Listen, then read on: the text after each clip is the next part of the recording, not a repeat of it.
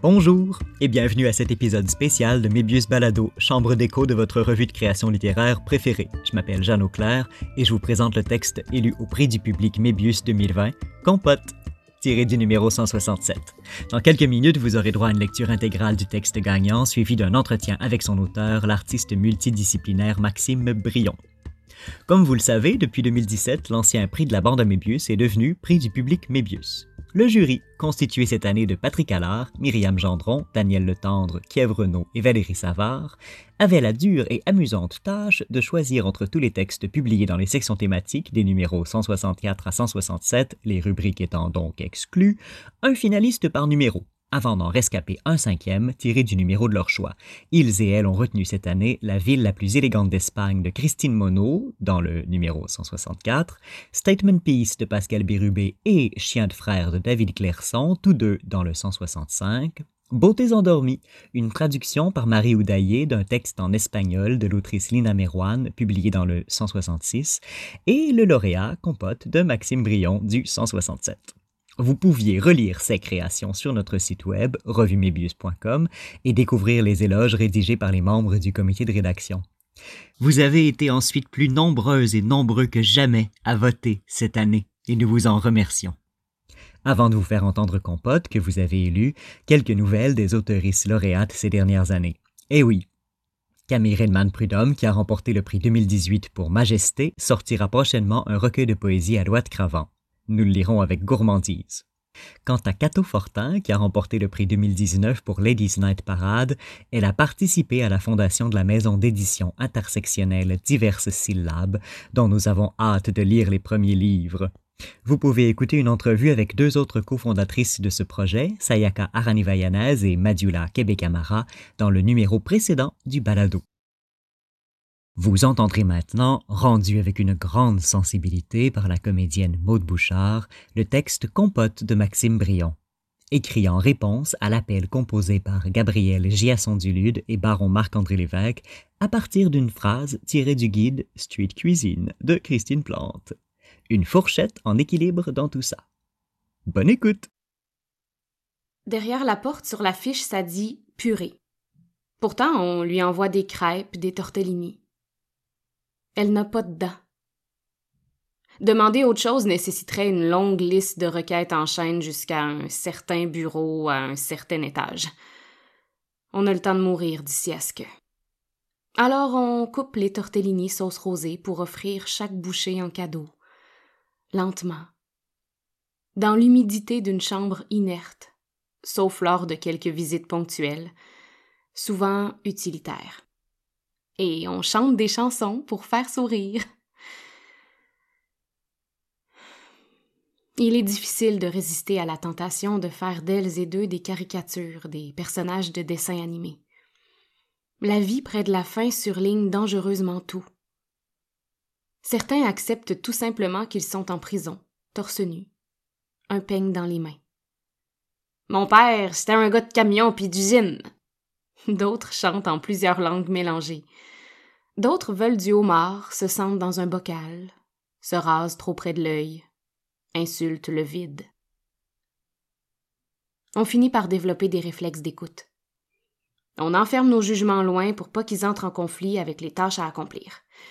Quand ça sent fort, il faut vider quelque chose quelque part. Parfois, on tente les exercices physiques listés sur de petits programmes agrafés, prescrits par des personnes qui sont pas dans la même bâtisse que nous, et qui nous visite une fois par mois pour nous dire comment faire ça correctement. Or, il faut développer ses propres trucs. Pour réussir à exécuter les manœuvres détaillées par les pictogrammes et faire revenir un mari, on peut se servir de la ruse d'un faux spectacle biblique. On lève les bras dans les airs. Pour Jésus! Oui, de la tête. Non, de la tête? Pour Jésus! La télé, dans la plupart des chambres, décrit la situation des résidents qui regardent leur propre description et qui peuvent rien faire d'autre que d'être décrits et situés comme tels, de loin, enfermés. D'ailleurs, je, m'étais promis de pas les décrire moi aussi, d'attendre et de compiler, de voir plus large avant d'eux. On se prend pour qui à digérer des vies pour en faire des nouvelles? À partir de quand? De quels yeux la nouvelle n'est plus nouvelle et vire en compote? Quels yeux pile? Lesquels nourrissent? Une collègue me confie que de toute façon, elle ne crée plus ce que les nouvelles lui disent. Tout ce que je crée, je l'ai vu, je l'ai vécu. Point final. La fourchette l'effraie plus que la cuillère en bouche. Le temps autour prend de la consistance. S'approche du yaourt. Colle. Elle s'endort pendant. On la réveille, on vérifie. La couche n'est pas pleine. On se rappelle qu'il est préférable d'employer certains termes plutôt que d'autres. Résident pour patient, tablier pour bavette, culotte pour couche. Toujours faire un effort pour ajuster l'âge des mots. Quelqu'un crie sans arrêt des Monsieur, Madame fort fort pour attirer l'attention alors qu'il tient son bouton rouge et qui sait très bien que ce bouton-là, ça fait la même chose que de crier des Monsieur, Madame fort fort. Ça énerve le reste des résidents. Beaucoup. On se fait une mission de le ramener à l'ordre. On gronde. J'ai grondé quelqu'un qui pouvait même pas savoir qui se faisait gronder. Qui n'apprend plus on ne peut certainement pas blâmer celles et ceux qui travaillent là à l'année et qui vaquent avec détachement, qui adoptent des raccourcis. Tout ça, c'est de la survie.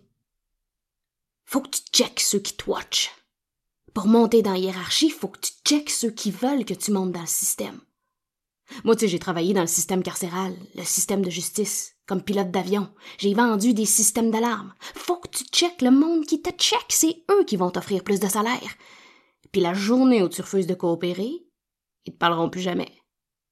Tu vas rester ici, au même salaire, même job, même crise de merde. T'as dit? Watch comme fou le monde qui te check. C'est eux qui vont te faire monter dans la. La personne qui dit ça prend généralement quatre biscuits et un verre de lait tous les soirs. Il dit n'avoir rien accompli d'important. La plupart de ses phrases mettent environ 30 secondes à sortir. On les construit ensemble. Ça nous calme. On compare ça, sa vitesse, notre vitesse, à des vagues vues de loin, ralenties par la distance. Il n'a rien accompli d'important, n'a pas eu de pouvoir politique, décisionnel, n'a pas pu changer les choses. Et vous, vous, vous, êtes jeune? Je, je le vois.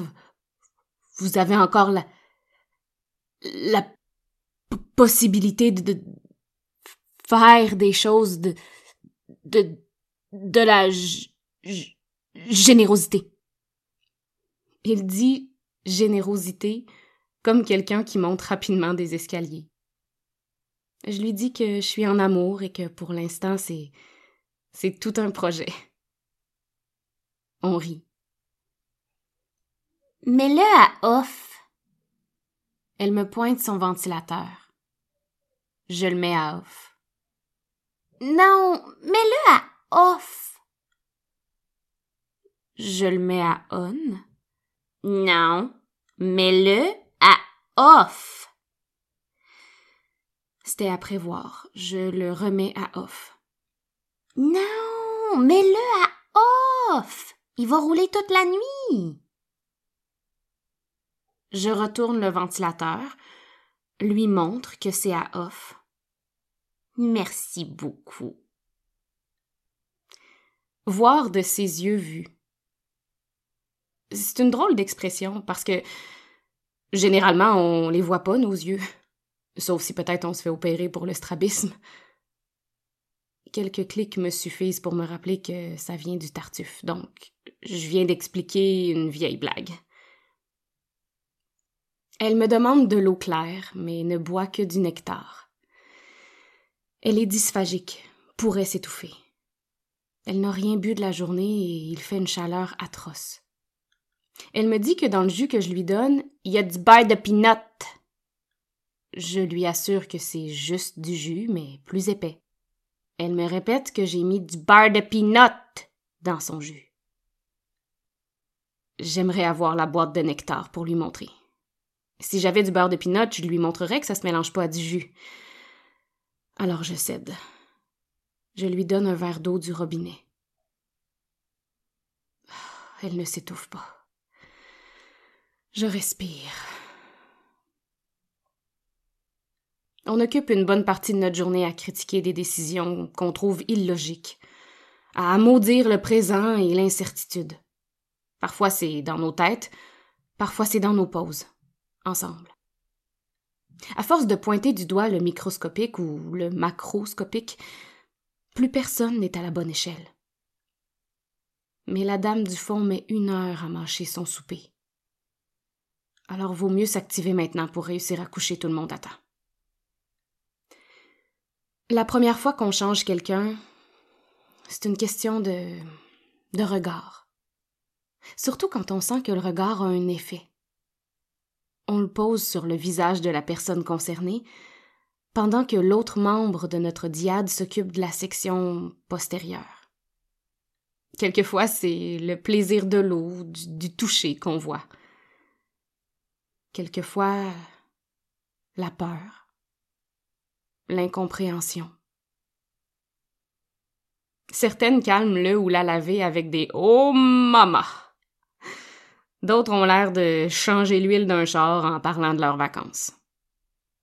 Souvent, un, léger passage de la main dans les cheveux convient parfaitement à ajuster les humeurs. Même ganté.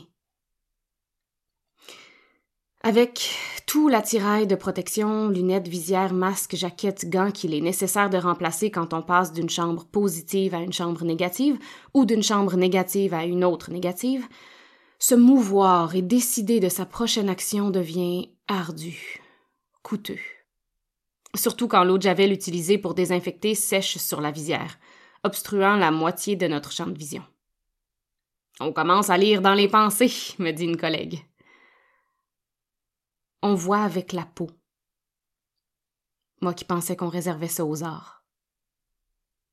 Les midis, on mange nous aussi avec des ustensiles en plastique, pour ne pas toucher directement la nourriture avec nos mains, même si on vient de se les laver cinq fois ou plus. J'enlève mes gants, enduis mes mains de liquide aseptisant. Enlève ma jaquette, enduis mes mains de liquide aseptisant. Prends une lingette désinfectante, la pose sur une table, enlève ma visière, la dépose sur la lingette, enduis mes mains de liquide aseptisant. Enlève le masque, enduis mes mains de liquide aseptisant. Remets un masque, remets des gants, passe la lingette désinfectante sur la visière, enduis mes mains de liquide aseptisant. Remets une jaquette si je passe à une autre chambre, enlève mes gants si je reviens en zone froide pour respirer. À la longue, une pellicule visqueuse se développe sur le dos et la paume des mains. On se l'enlève en les lavant, au savon et à l'eau cette fois-ci. Sinon, ça. ça goûte trop fort lorsqu'on se permet un sac de chips. Des gens se révoltent dans les rues. Pour les Noirs. Contre la police. On travaille, nous, ici.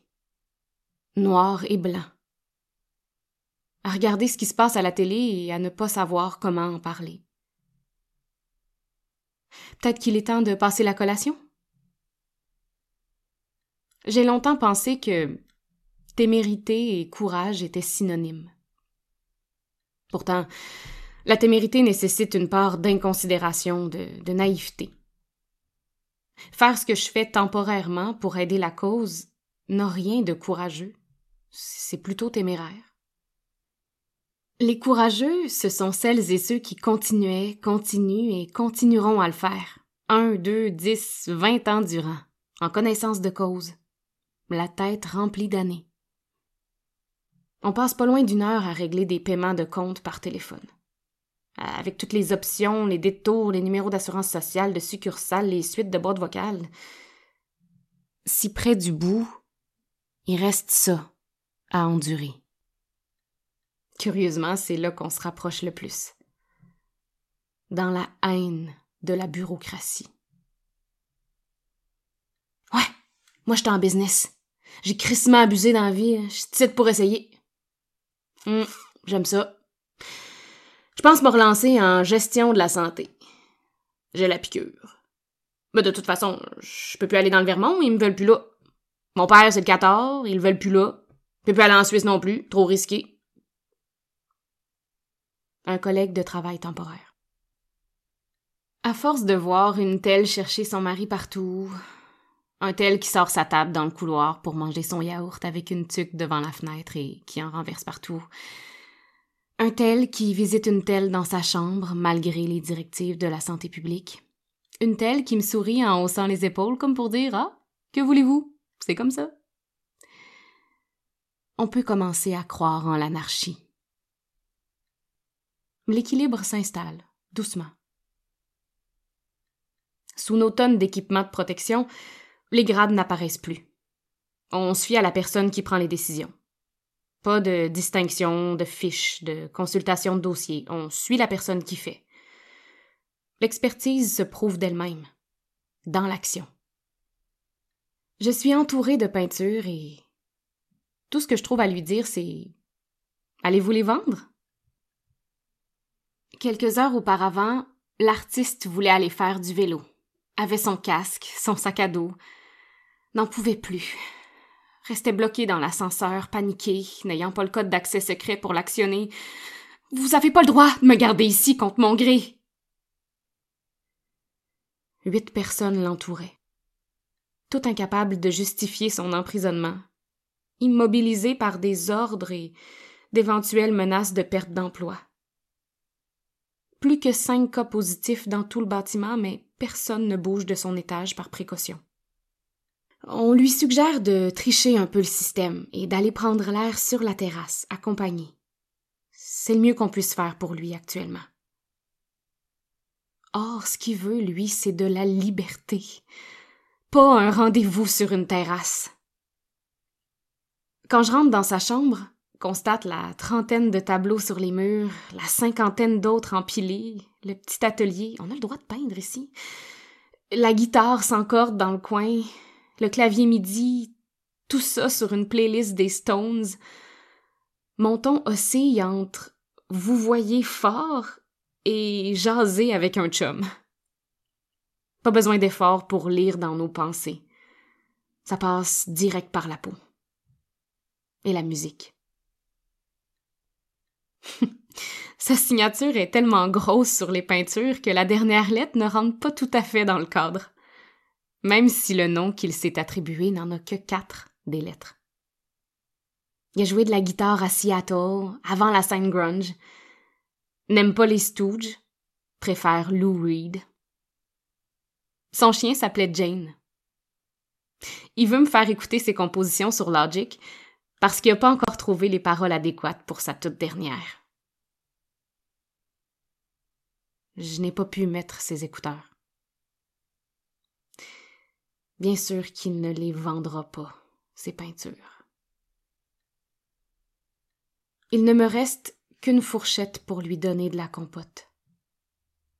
Juste avant, on manquait de lingettes désinfectantes pour les visières, de sacs poubelles pour les couches, de temps pour appeler l'infirmière.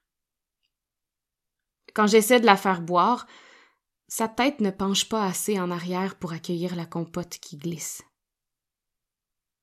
Et je ne peux pas faire comme dans la cour d'école et utiliser le couvercle mou d'aluminium en guise de cuillère il n'est pas désinfecté.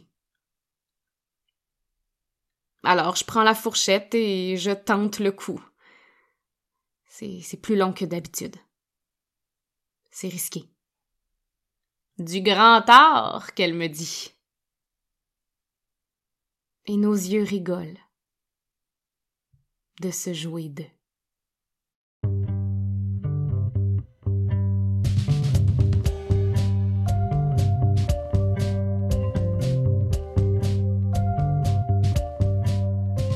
Ce balado, enregistré en plein printemps hâtif, est une réalisation de Anthony Julien de Littérature québécoise mobile, avec une musique originale de Stephen Ramsey du groupe Young Galaxy.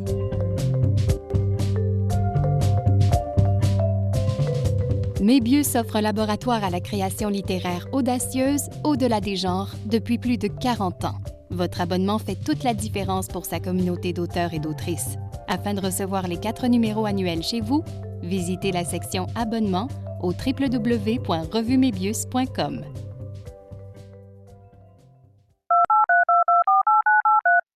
Bonjour Maxime Brion. Bonjour Jeannot. Comment ça va? Ça va bien, merci. J'étais très surpris euh, de lire dans ta présentation que tu avais participé au Porte-Voix, qui est un événement que, il y a plusieurs, plusieurs années, j'ai cofondé avec Véronique Grondine à l'Université de Montréal. Euh, Mhm. C'était en quelle année que tu as participé à cet événement-là? Autour de 2015-2016, je pense. Moi, j'ai fait euh, l'Université de Montréal, puis c'était, je pense, un ou deux ans après, quelque chose comme ça. Mais c'est entre autres grâce à- au porte-voix que j'ai pu euh, finir ma première pièce. euh, euh, Nous irons cirer nos canons numériques dans un sweatshop portugais, puis la, tester pour la première fois devant les gens. OK, alors ça a été une de tes nombreuses expériences de scène parce que tu es euh, comédien, tu es dramaturge, artiste multidisciplinaire, au fond, aussi metteur en scène. Parmi les quelques spectacles, textes que tu as, montés, Tertulia Nebula, Big Mac, Nous irons cirer nos canons numériques dans un sweatshop portugais que tu viens de nommer aux écuries en 2019. J'ai vu que tu avais eu une mention au prix Gracien Gélina 2020 pour Awards, une tragédie pour orgue, batterie et beaucoup de personnes. Je te félicite au passage. Eh, Et merci. puis, tu as fondé le collectif multidisciplinaire Toll. C'est pas tout moi qui ai monté ça. J'ai travaillé avec euh, Geneviève Labelle, Marie-Ève Groux, Emmanuel Robichaud qui met en scène Tertula Nebula. C'est pas nécessairement moi qui mettais en scène les textes que j'ai écrits aussi. Donc, tu travailles en général avec des collectifs? Tout le temps avec d'autres gens. On essaie de, de s'étendre le plus possible comme une algue. On finissait tout le temps avec euh, Renaud Jabenelaki, qui est un artiste visuel, Carl Mathieu Néer, qui est un pianiste, Marie-Ève qui est metteur en scène, créatrice, interprète. On finissait tout le temps par euh, travailler sur les mêmes projets, puis tourner dans les mêmes cercles. Fait qu'on s'est dit, mais pourquoi pas faire un collectif? On avait aussi une approche à la création un peu semblable, donc on s'est dit, mais pourquoi pas partir ça? Puis tranquillement, ben, notre bassin s'est un peu plus élargi, puis on a, on commence tranquillement à avoir une, méthode de travail. Puis c'est ça, euh, cette espèce de, de recherche commune. On, on dit, on essaie de trouver des buzz dans, les, dans, nos- dans nos recherches. On essaie de trouver ce qui nous fait buzzer ensemble pour créer des univers, dans le fond. Quand tu nous as soumis le texte Compote à la revue, euh, il y avait euh, Tétard tout au plus, qui était un, un monologue pour deux voix intérieures, un piano et des machines à bruit qui était comme en suspens. Et là, j'apprends que ça, ça vient de se transformer comme projet. Oui, on va l'enregistrer dans deux semaines au studio La Traque. On va faire une espèce d'album concept à moitié entre le- l'audiobook, le théâtre, puis la, la musique. Fait qu'on va vraiment l'enregistrer comme si c'était un album, dans le fond.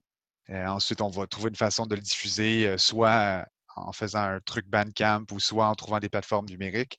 Puis ensuite, on va faire comme des concerts, dans le fond, la version live de l'album. On ne sait pas encore, là, parce que c'est tellement difficile d'avoir des places de diffusion en ce moment. Tout est un peu euh, Mhm. en attente et en, en bouchon aussi, parce que tout est déplacé. Fait qu'on s'est dit, on a le goût d'aller au bout d'une idée, on va faire un album.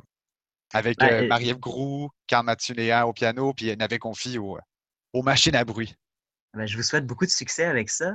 Euh, J'ai écouté, avant qu'on enregistre le balado aujourd'hui, un très longue entrevue balado que tu as donnée euh, il y a deux ans, très intéressante, autour de la sortie justement du spectacle à- aux écuries. Je te faisais poser la question, est-ce que tu te considères comme plus un auteur ou plus un comédien? Et puis toi et la personne avec qui tu discutais, vous aviez dit que bon, les cases, c'était un peu inutile et puis qu'évidemment, c'était pas une question de, choisir entre un et l'autre. Et puis tu as utilisé le mot euh, créateur.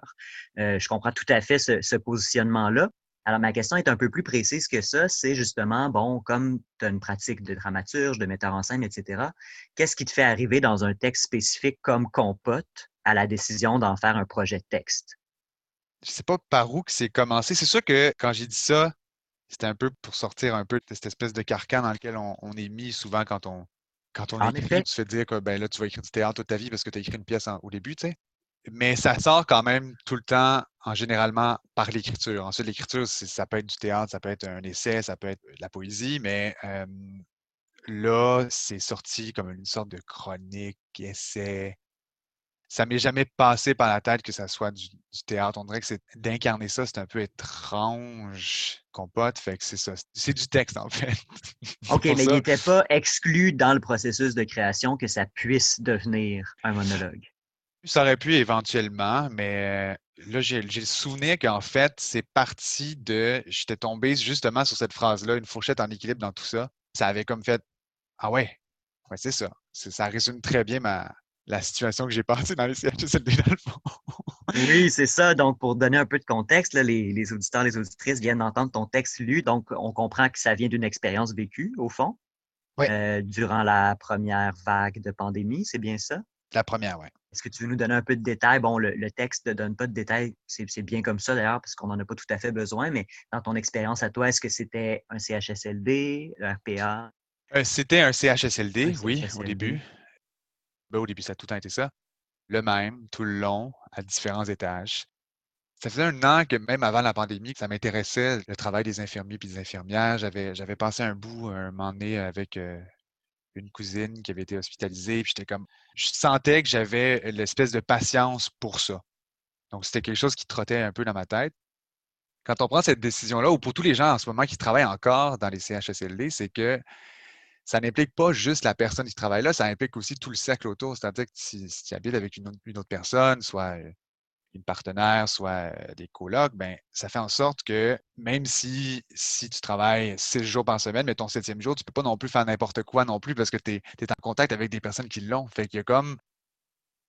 Non seulement c'est beaucoup d'heures de travail, mais c'est aussi à l'extérieur aussi, ça devient une, vocation. Tu ne peux pas faire rien euh, tu, mentionnes euh, à peu près au centre du texte justement la différence entre le courage et la témérité. Tu dis les gens qui, travaillent là et qui continuent et qui continueront de le faire, eux ont du courage. Moi, j'avais une témérité. Puis pour toi, tu dis que la témérité, ça vient avec une, sorte de naïveté. Est-ce que c'est mm-hmm. toujours le, le, regard que tu jettes sur ton expérience maintenant que ça fait un an, que tu as fait ça avec une certaine naïveté? Tout à fait. C'est encore exactement le, regard que j'ai. Je n'en reviens pas qu'un an après, il y a encore des personnes qui, qui vivent dans ce même rythme-là, ce même euh, emprisonnement-là, dans le fond. Fait que euh, oui, oui, c'est la même chose. Euh, je ne suis pas parti nécessairement par volonté. C'était à un moment donné, ils n'avaient plus besoin d'autant de personnes parce que la première vague avait un peu diminué à la fin de l'été. Mm-hmm. Fait on s'est fait un peu remplacer par aussi remplacé par des personnes qui avaient eu la formation rapide. Là. Il y a eu une, oui, des gens qui ont eu la formation en CHST rapide. Fait que là, tranquillement, on s'est fait remplacer, c'est ça.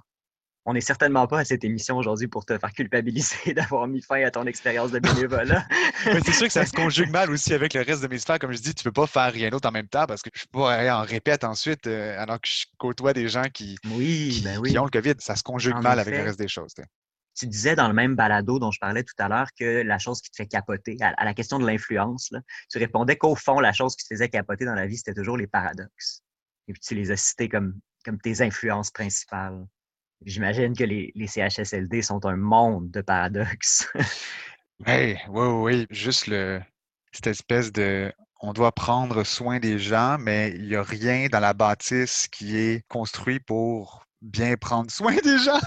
Ouais, tellement. même la bâtisse elle-même porte pas la même fonction qu'elle est censée porter. Fait que c'est juste ça. En partant, le bâtiment est tellement austère que tu es comme. Mm Ouais, ben j'ai entendu dire à plusieurs reprises cette année, parce que ça a été un enjeu de société très discuté dans les médias, qu'au fond, nos CHSLD, puis une partie même des RPA avaient été conçus pour être des lieux adaptables à tous les problèmes de santé précis et non pas des milieux de vie que le côté milieu de vie arrivait à la, toute fin des préoccupations. Donc, au fond, c'est des endroits un peu inhabitables euh, qui peuvent tuer le moral ou l'impression des gens d'être des personnes. J'ai l'impression que dans ton texte, c'est un enjeu tellement important de rendre aux gens que tu fréquentes, autant tes collègues de travail qu'aux gens qui habitent là, le mystère de leur statut de personne.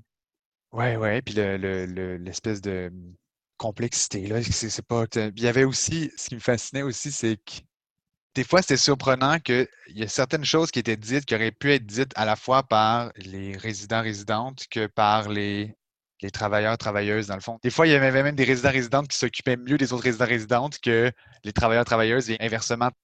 On était tous dans le même bateau, c'est ça que je veux dire. Ben oui, non, tout à fait. ton, texte le montre vraiment très bien, ça.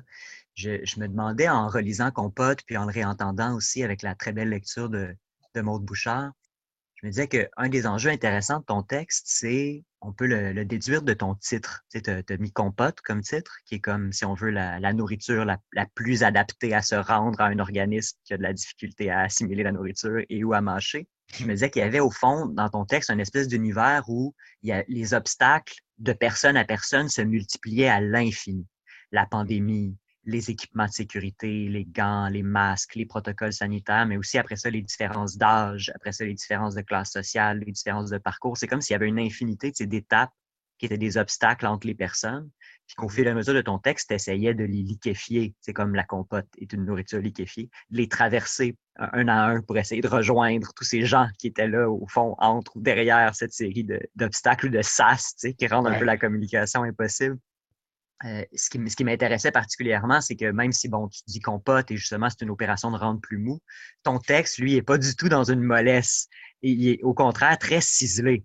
Il y a peu de gras puis il y a peu de mou dans ce que tu gardes. Hein. On sent, on sent qu'il pourrait y avoir une très longue scène, mais que tu en as gardé quelque chose, tu as comme euh, coupé dans le gras. Donc, ça m'intéressait cette espèce de contraste-là. C'était la première fois que je travaillais aussi, euh, comme je disais, la page. C'est-à-dire, j'étais habitué de travailler, moi, avec des gens autour d'une table, puis on, le texte change avec à force que les interprètes le, disent, dans le fond. Mais là, c'était la première fois que j'étais vraiment confronté à travailler avec Gabriel Jasson-Dulude, à travailler la page. Puis c'était un peu ce qu'on a fait, c'est-à-dire d'aller chercher chacun de ces espèces d'épisodes-là, puis d'aller trouver le plus direct, en fait, le plus parlant, et non pas nécessairement de, s'étendre sur, euh, de, faire une espèce de condensé, là, un, euh, on appelle ça, un nectar, une petite goutte de nectar mm-hmm. de, chacune des situations. Qui est un mot qui apparaît d'ailleurs dans ton texte au moment où euh, justement, il y a une femme qui ne peut boire que du nectar. Ouais, ouais, ouais. J'aimerais t'entendre sur le. Bon, c'est un grand mot, là, on n'a pas besoin de le prendre avec ce niveau de sérieux, mais sur quand même la valeur éthique de ton travail. Tout de suite au début du texte, tu, te demandes, tu dis, bon, euh, c'est terrible, euh, les nouvelles qui recrachent à ces gens-là leur propre situation, mais transformées en nouvelles pour la télé. On devrait jamais pouvoir transformer les vies individuelles en nouvelles. Puis bon, on sait qu'ils sont devant la télé, puis tu parles des nouvelles comme les infos. Mais comme on est dans un texte littéraire, on, lit ça, puis on, lit aussi une nouvelle comme la forme artistique, c'est-à-dire on ne devrait pas pouvoir faire une forme artistique. Puis on sent que ça reste une question à travers tout ton texte aussi, comment moi je peux rendre ça, la description de cette expérience-là et de ces gens-là, sans faire quelque chose d'équivalent à ce qui arrive dans les bulletins de nouvelles? Bien, c'est encore quelque chose qui, euh, euh, qui m'habite. C'est même moi, encore d'en parler, on dirait que je me pose encore des questions. Je, suis qui, moi, pour parler de tout ça, temporairement? De, ça m'habite encore, puis ça, habite le reste des projets aussi, c'est-à-dire que de plus en plus, cette question de comment parler des, choses réelles sans les abîmer, sans en profiter non plus. Peut-être que ce que je me rends compte de plus en plus à force d'en faire, c'est cette espèce de ne pas avoir peur, de s'investir. Ça fait en sorte qu'on est plus proche, puis on n'est pas juste en train de, d'espèce de faire une espèce de pâte à la surface ou de, les, gens dont tu parles dans ce texte-là, ben, d'un point de vue corporel et physique, ils sont dans une situation de vulnérabilité extrême. On, le sent quand même aussi dans la façon dont tu, te mets en scène. Il y a une vulnérabilité aussi à cause de l'équipement qu'on maîtrise plus ou moins et qui nous empêche de bien voir, à manier question de la, de la visière euh, marquée d'eau de javel, qu'on voit rien, euh, de, des mains euh, qui sont complètement ruinées par les lavages successifs, l'odeur qui reste collée à la peau quand tu manges des chips. Il y a, comme, je, pense qu'il y, avait clairement une, recherche de quelle vulnérabilité dans ton corps à toi aussi pouvait répondre ou rentrer en écho avec celle des personnes dont tu t'occupais ou dont l'équipe s'occupait en général. Oui, oui. Puis être vulnérable, c'est aussi de, faire face à tous les, nombres d'erreurs qu'on va faire puis qu'on va apprendre de, sur faut dire ça, faut pas faire ça. Euh, faut, faut pas nécessairement euh, assumer que si une personne répond de telle façon à telle chose, ça va pas être pareil pour tout le monde. C'est difficile de se battre contre des cases quand on travaille dans une bâtisse qui met tout en case, là, tu sais. rapidement, on, on, se fait des espèces de catégories de gens pour, pour s'occuper d'eux, mais en fait, toutes les personnes, on pourrait passer des heures et des heures, ce ne serait pas la même façon de, mettons, nourrir quelqu'un ou de, ou de juste jaser. Là. Dans les discussions du jury pour la sélection des textes finalistes, quand on a parlé de ton texte, euh, un des noms qui est sorti tout de suite, c'était Olivier Sylvestre, quelqu'un qui a dit Ah, ben, il y a une, humanité et une gentillesse dans le propos qui renvoie au travail dramaturgique d'Olivier Sylvestre. Puis bon, ça, c'est un rapprochement de lecteur. Hein. Ça pourrait n'avoir absolument aucune, euh, aucun rapport dans ton processus à toi, mais je me demandais si tu te sentais proche de son travail ou de celui d'autres de tes contemporains. Euh, j'ai déjà joué, en fait, dans un texte d'Olivier Sylvain. En fait, j'ai déjà été mon metteur en scène pour un truc à l'université. Je dirais que mon inspiration est moins euh, en théâtre et plus dans les, du côté des essayistes ou des poètes ou des poétesses j'étais un fan, de plus en plus fan de Nathalie Quintane, de son, euh, de son humour à elle, de comment. Chez POL. je suis vraiment fan des personnes qui expérimentent l'écriture au début, puis ils trouvent à un moment donné une façon de l'utiliser pour dire, et non pas juste expérimente pour expérimenter, mais à un moment donné, trouvent à travers cette expérimentation-là une façon de, dire plus efficacement les choses, dans le fond, plus euh, sensiblement les choses. Euh, Olivier Cadio aussi, chez POL. Euh, des auteurs engagés.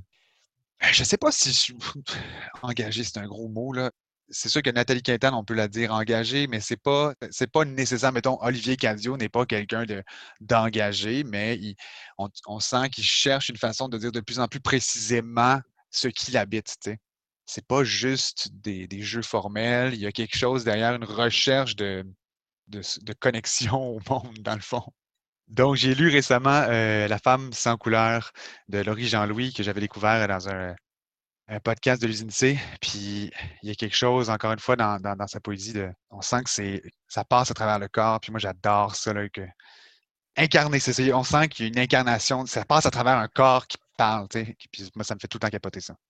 Euh, ben, merci. Je, voudrais savoir en, fin de discussion euh, quels sont tes prochains projets? Après l'enregistrement que vous vous apprêtez à faire? Est-ce que tu as d'autres textes en chantier? Est-ce que l'expérience de compote, tu l'as assez aimé pour essayer de, publier peut-être un livre en plus de tes activités dramaturgiques ou c'était comme une parenthèse?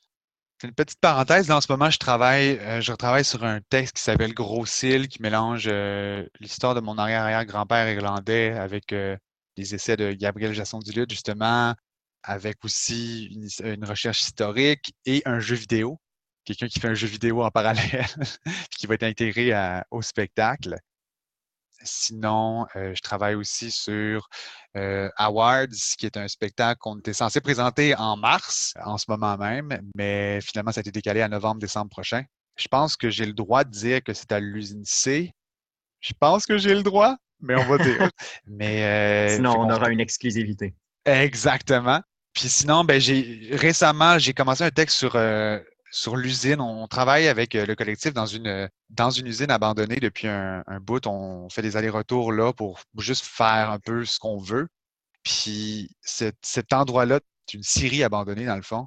Il y a comme quelque chose qui, nous habite de, cet endroit-là que, que j'aimerais, j'aimerais plonger dedans. Puis, puis je sens qu'il y a un roman là quelque part qui, se cache. Fait qu'il y a ça qui existe aussi.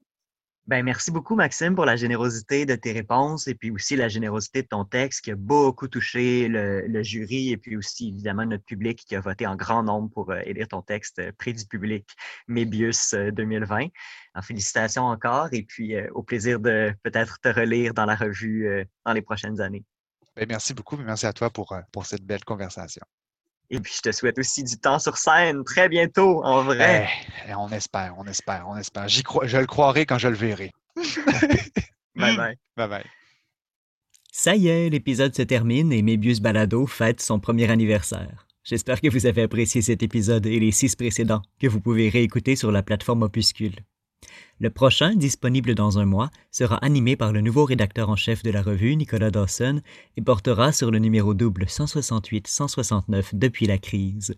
Vous y entendrez des entretiens avec l'éditrice invitée Stéphanie Roussel, les autrices Katia Belkodja et Rebecca Deraspe et notre nouvelle artiste en résidence, Awa Banmana. Vous pouvez également consulter les appels de texte ouverts pour soumettre vos créations et vous abonner sur notre site web revumebius.com. Au plaisir de vous lire.